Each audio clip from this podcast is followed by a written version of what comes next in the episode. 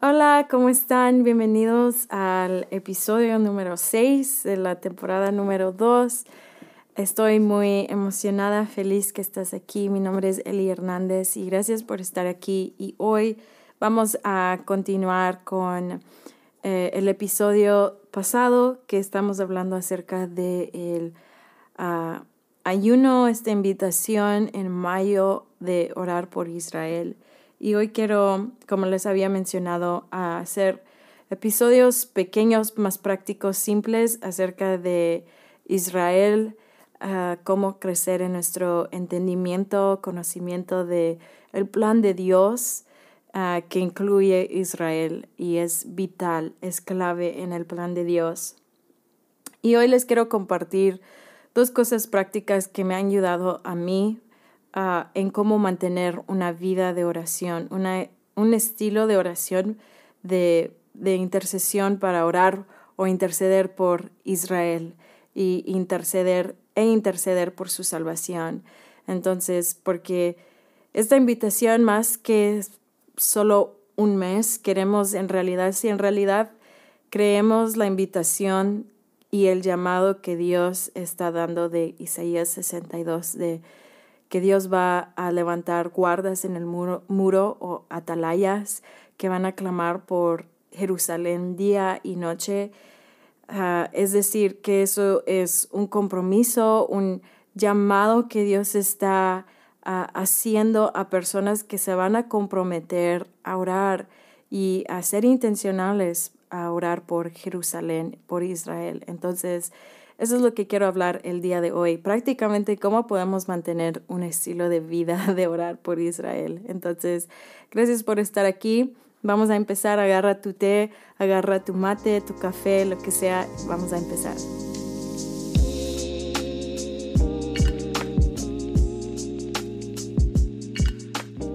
Ok, entonces, dos cosas que me han ayudado y creo que no solo me han ayudado en mantener un estilo de vida de orar o interceder por Israel. Siento que es algo que me puede, puede ayudar y lo podemos aplicar en cualquier área de nuestra vida.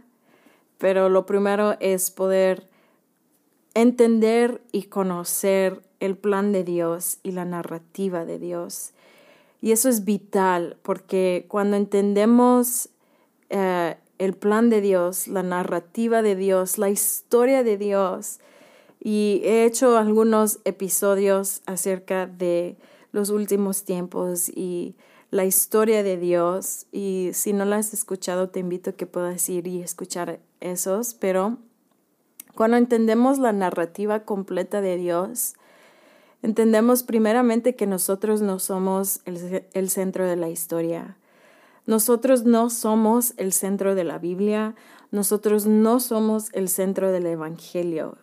Ah, y eso es algo que para muchos es como algo incómodo o es algo como, oh, yo siempre crecí pensando que Jesús solo vino a salvarnos para no estar en el infierno, pero no sabía que quién es Israel, para qué tenemos que orar por Israel, qué tiene que ver Israel conmigo, qué tiene que ver el regreso de Jesús, el anticristo, como que, ah, todas estas cosas, pero es porque crecimos a, a entender que nosotros somos el centro de la historia, el centro del Evangelio, pero no es así. Nosotros no somos el centro.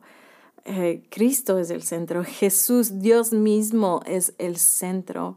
Entonces tú y yo tenemos que reconocer que no somos el centro de la Biblia, no somos el centro del Evangelio. Sí, Jesús vino por ti, dejó las 99 y fue a perseguir el uno, esa ovejita ah, dejó a las 99 y fue a perseguir el uno, pero Jesús e, e, el Evangelio, la, la, historia de Dios, la historia de la Biblia es mucho más que solo nuestra salvación. Y eso es vital, que tú y yo podamos conocer y entender el plan total, absoluto de Dios, el plan desde el principio hasta el fin y nunca ha cambiado. No es que alguien está haciendo algo nuevo, no es que alguien le está añadiendo algo al plan de Dios, es que siempre ha estado, solo que hemos decidido creer que nosotros somos el centro. Es mucho más cómodo decir, Jesús vino por mí y solo se trata de la salvación y tu vida va a ir bien. Entonces no te, no te tienes que preocupar de Israel, no te tienes que preocupar del anticristo, no creas todo eso. Es mucho más fácil, mucho más conveniente decir que nosotros somos el centro, pero la verdad y la realidad es que tú y yo no somos el centro.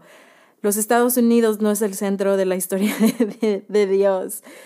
Ah, América Latina no es la, el centro de, de, la historia de Dios. De hecho, en ningún lugar de la Biblia habla acerca de en sí específicamente de los Estados Unidos o de nuestros países o de nuestras naciones, pero claramente, obviamente, habla específicamente muchas veces, una y otra vez acerca de Israel y habla de las naciones, habla de las naciones de la tierra y eso nos incluye a nosotros, pero las naciones no son el centro. Y aún Israel no es el centro de la historia de Dios, Él es la historia, Él, Él es el centro de la historia. Entonces, eso es número uno. Queremos entender toda la narrativa de Dios, porque al entender toda la narrativa de Dios, al entender todas las escrituras, la narrativa de las, de las escrituras, podemos entender que tú y yo no somos el centro. Nuestra comodidad, no es el centro. Nada del Evangelio se trata acerca de nuestra comodidad o de nuestro bienestar en esta era y en esta vida.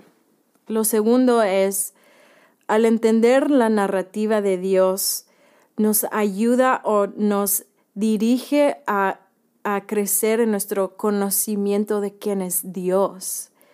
Nos dirige a entender quién es Él, a entender su corazón, a entender su carácter, a entender sus deseos, a entender eh, su liderazgo, a poder conocer que Él es fiel a su palabra, fiel a sus promesas, que Él es justo, que eh, en su liderazgo perfecto Él es bueno y Él es fiel. Y podemos decir muchísimas cosas acerca del carácter de Dios, pero cuando entendemos el plan de Dios, nos lleva al conocimiento de Dios. Y eso es tan claro y tan vital para nosotros poder eh, entender y captar en, en nuestra jornada de crecimiento, de aprender de quién es Jesús, en, nuestro, en nuestra vida espiritual es vital que nosotros siempre podamos tener en claro que todo conocimiento de la Biblia nos dirige al conocimiento de quién es Dios y nos dirige a conocer quién es Él. Y al ver todo el plan de Dios, nos debe de dejar en un estado de asombro y de maravilla.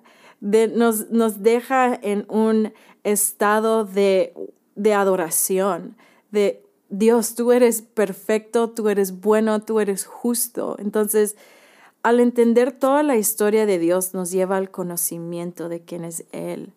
Y eso es vital en nuestra jornada porque no estamos queriendo hacer el centro otra cosa.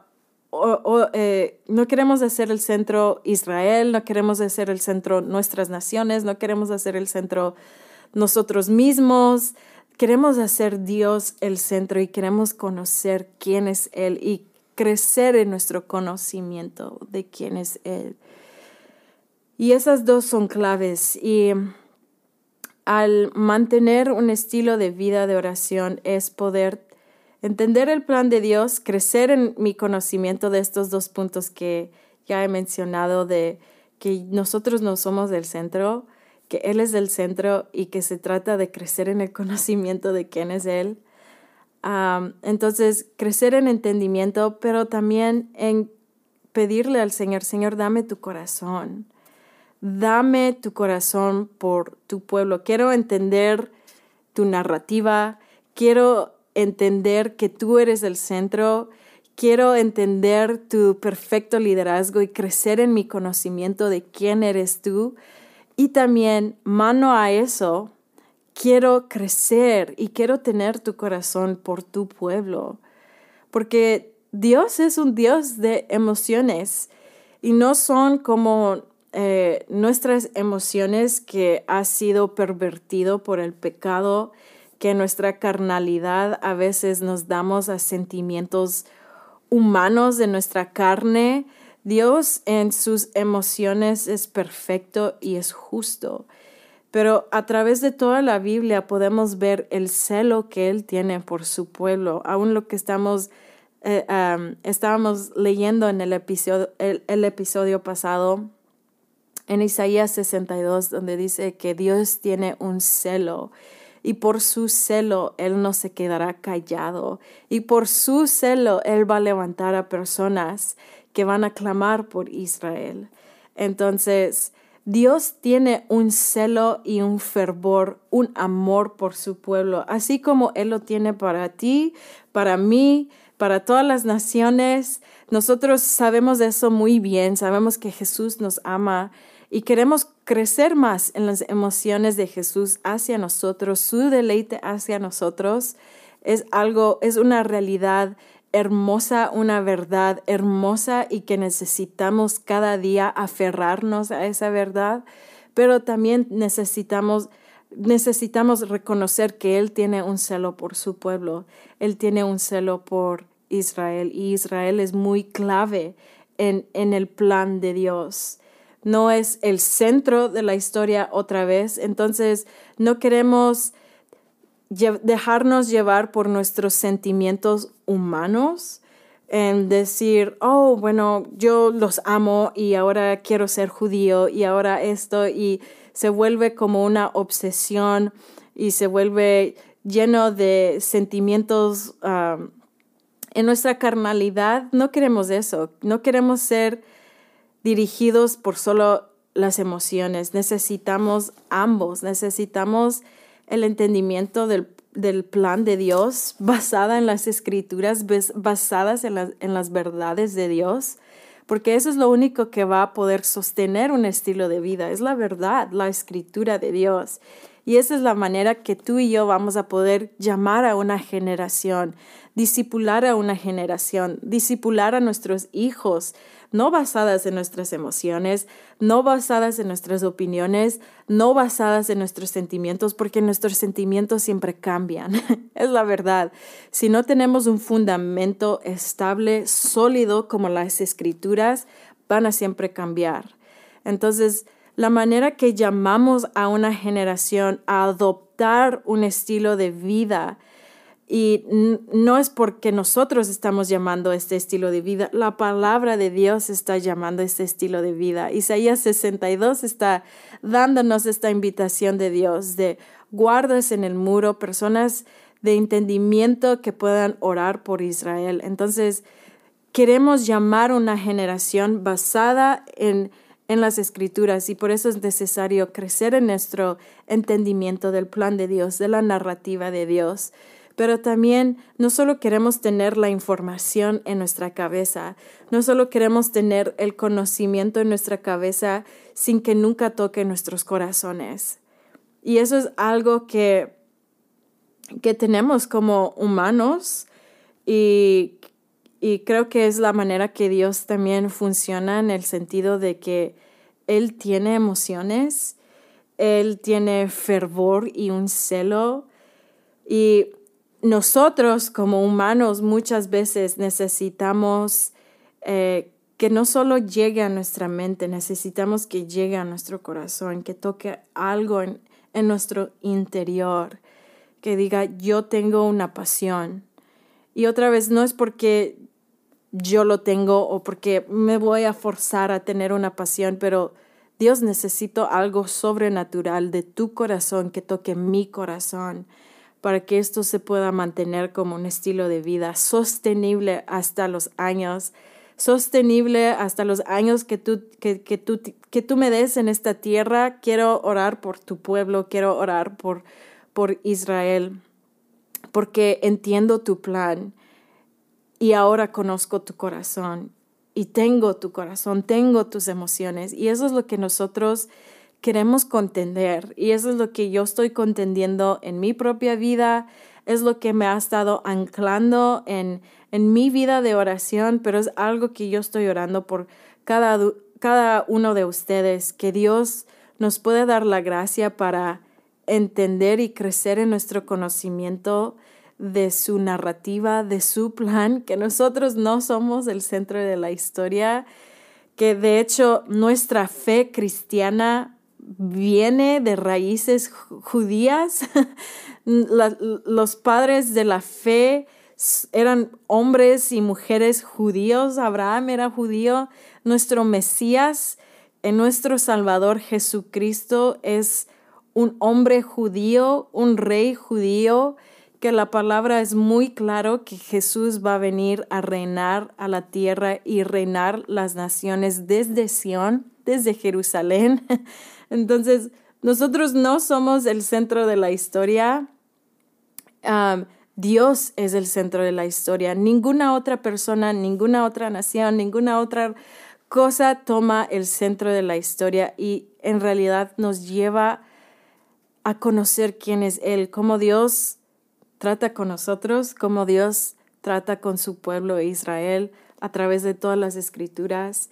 Entonces, mi invitación el día de hoy es, tenemos que regresar a las escrituras. Yo era alguien que, este, cuando empecé a escuchar de Israel, yo siempre decía, estoy tan confundida, ni sé a dónde empezar me siento abrumada con toda la información que hay. Y fue como un shock para mí porque nunca había escuchado de Israel, aunque toda la Biblia habla de Israel.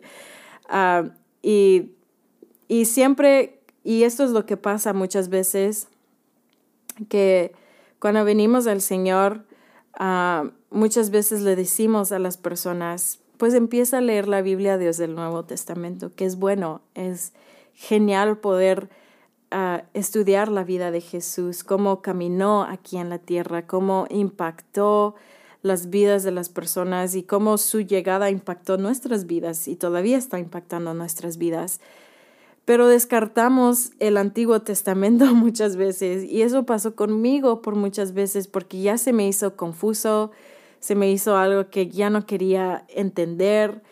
Y cuando empecé toda esta eh, jornada y de compromiso de decir, tengo que leer la palabra, tengo que leer la palabra de Dios, no solo puedo oír de lo que las personas me están diciendo, tengo que leer las escrituras y quiero leer de qué se trataba el pacto de Dios con Abraham, de qué se trataba cuando el Señor se encontró con su pueblo, por qué lo sacó de Egipto de qué se trataba el pacto que hizo con Isaac y Jacob y cómo esto se va relacionado con Jesús y con lo que yo he aprendido de la cruz y ahora que me están diciendo de que va a regresar y, y como que fue algo tan eh, abrumador para mí al principio, pero empecé esta jornada. Entonces lo que te estoy diciendo y los estoy invitando es, no es que tenemos que empezar algo nuevo o entrar a un seminario bíblico y tal vez si el Señor te guía a hacer eso, está excelente, pero lo que te estoy diciendo es muy simple. Tenemos que regresar a la palabra. Tenemos que tú y yo regresar a la palabra de Dios, entender y conocer el plan completo de Dios. Y queremos tener su corazón. Y eso eh, me impacta en la vida de Pablo porque Pablo pudo hacer ambos. Él lo describe muy bien y esto es lo que dice, les quiero leer Romanos 11, 25, dice esto, porque no quiero, hermanos, que ignoréis este misterio para que no seas arrogante en cuanto a vosotros mismos, que ha acontecido, acontecido a Israel, endurecimiento en parte hasta que haya entrado la plenitud de los gentiles. Entonces, Pablo, conocemos la vida de Pablo. Pablo era un hombre judío, un fariseo. Y en Filipenses 3, él aún dice, yo fui hebreo de los hebreos, como el que más celo tenía para guardar la ley, que aún ese celo lo llevó a, a, perseguir a cristianos. Entonces, él decía, yo era el hebreo de los hebreos, el top, era el más eh, celoso por la ley de Dios. Y sabemos la historia que mientras él iba a perseguir a unos cristianos, eh, el Señor se encuentra con Pablo. Y al encontrarse con Pablo, él se vuelve ciego por tres días y eh, Ananías ora por él y él sabe su ministerio y su ministerio es para predicar a los gentiles acerca de Jesús. Y Pablo está dando esta exhortación a gentiles, es decir, a personas como tú y yo que no somos judíos, a personas de otras naciones. Él está diciendo, quiero que ustedes no ignoren este misterio o esta revelación de Israel. Pueden escoger ser ignorantes, pueden escoger, ah, Israel no tiene nada que ver conmigo, eh, es incómodo para mí, no quiero nada que ver. Nosotros podemos escoger ser ignorantes y Pablo está diciendo, deseo que ustedes no sean ignorantes a esto, deseo que ustedes puedan conocer y entender.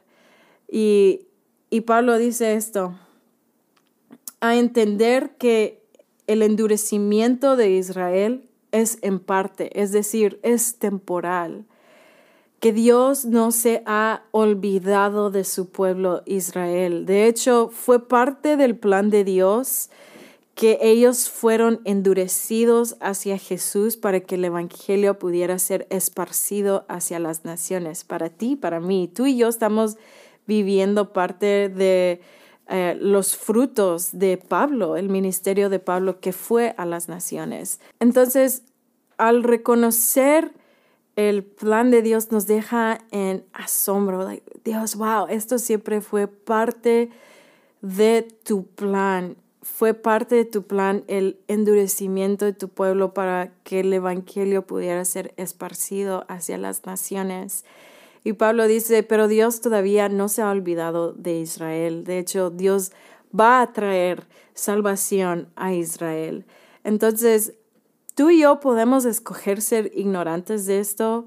Podemos siempre cuando vemos Israel, Sión, ponemos nuestra ciudad, nuestra nación, podemos poner nuestro nombre, pero vamos a estar siendo ignorantes de el plan de Dios.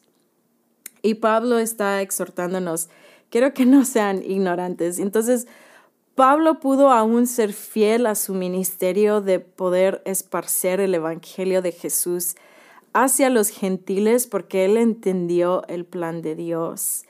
Él entendió el plan de Dios que a través de los gentiles iba a provocar a celos a Israel. Y vamos a hablar acerca de eso en otro episodio también, porque es mucho, eh, hay mucho que decir acerca de eso, entonces quiero dedicar todo un episodio a eso, pero Pablo pudo ser fiel a su asignación de parte de Dios porque él entendió la narrativa de Dios. Pero Pablo sí, su corazón se partía por su propio pueblo. Él dice esto en Romanos 10.1, dice, hermanos, ciertamente el anhelo de mi corazón y mi oración a Dios por Israel es para salvación. Y él dice esto en capítulo 9, versículos 1 al 5. Dice, tengo gran tristeza y continuo dolor y continuo dolor en mi corazón, porque desearía yo mismo ser anatema separado de Cristo por amor a mis hermanos, los que son mis, mis parientes según a la carne, que son israelitas, de los cuales son la adopción, la gloria, el pacto, la promulgación de la ley, el culto y las promesas, de quiénes son los patriarcas y de cuáles, según la carne, vino Cristo. Entonces, el apóstol Pablo, eh, su corazón está partido por, su, por sus parientes, dice, por mi pueblo, dice, quien, de cual proviene eh, el pacto, de cual proviene la ley de cual Jesús mismo vino de la línea judía. Él está diciendo, mi corazón duele y él mismo dice, si yo pudiera dar mi salvación para que ellos pudieran ser salvos, Él está diciendo, yo lo haría, yo quiero que ellos sean salvos. Y nosotros al leer eso podemos decir, bueno, es porque es, es su pueblo, es su nación. Pero quiero retarnos a no solo decir, ah, es porque es su pueblo y es su nación, porque Dios nos quiere dar sus sentimientos a nosotros, no los sentimientos de Pablo, pero los sentimientos en el corazón de Dios por su pueblo. Él quiere compartir con nosotros el celo que Él tiene y que toda la Biblia habla, habla acerca del celo de Dios por Israel.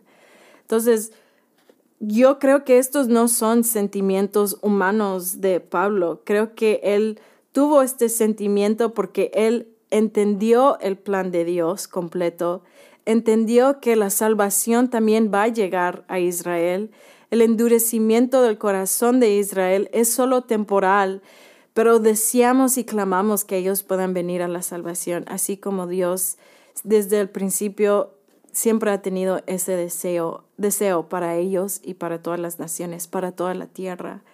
Entonces, este es mi ánimo para ti el día de hoy, que tú y yo podemos ir a las escrituras y entender el plan completo de Dios, entender el plan completo de Dios, la narrativa desde el principio hasta el fin, y que tú y yo podemos clamarle al Señor, Señor, dame tu corazón por tu pueblo, Dame aún ese clamor que tuvo Ruth, que ella dijo, tu pueblo va a ser mi pueblo y tu Dios va a ser mi Dios.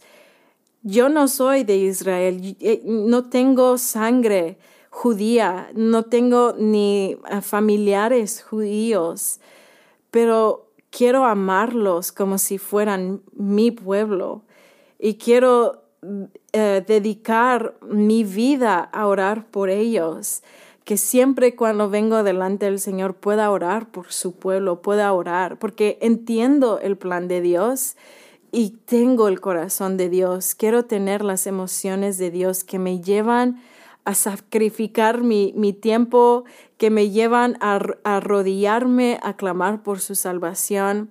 Quiero los sentimientos de Dios. Entonces ese es mi clamor para ti y para mí el día de hoy, que podamos crecer en el conocimiento de su plan y crecer en las emociones o en el corazón de Dios hacia su pueblo, porque eso es lo que va a mantener un estilo de vida de oración e intercesión por ellos. Entonces, espero que esto haya sido de bendición, muy práctico, son cosas que han ayudado mi jornada en cómo empezar a orar.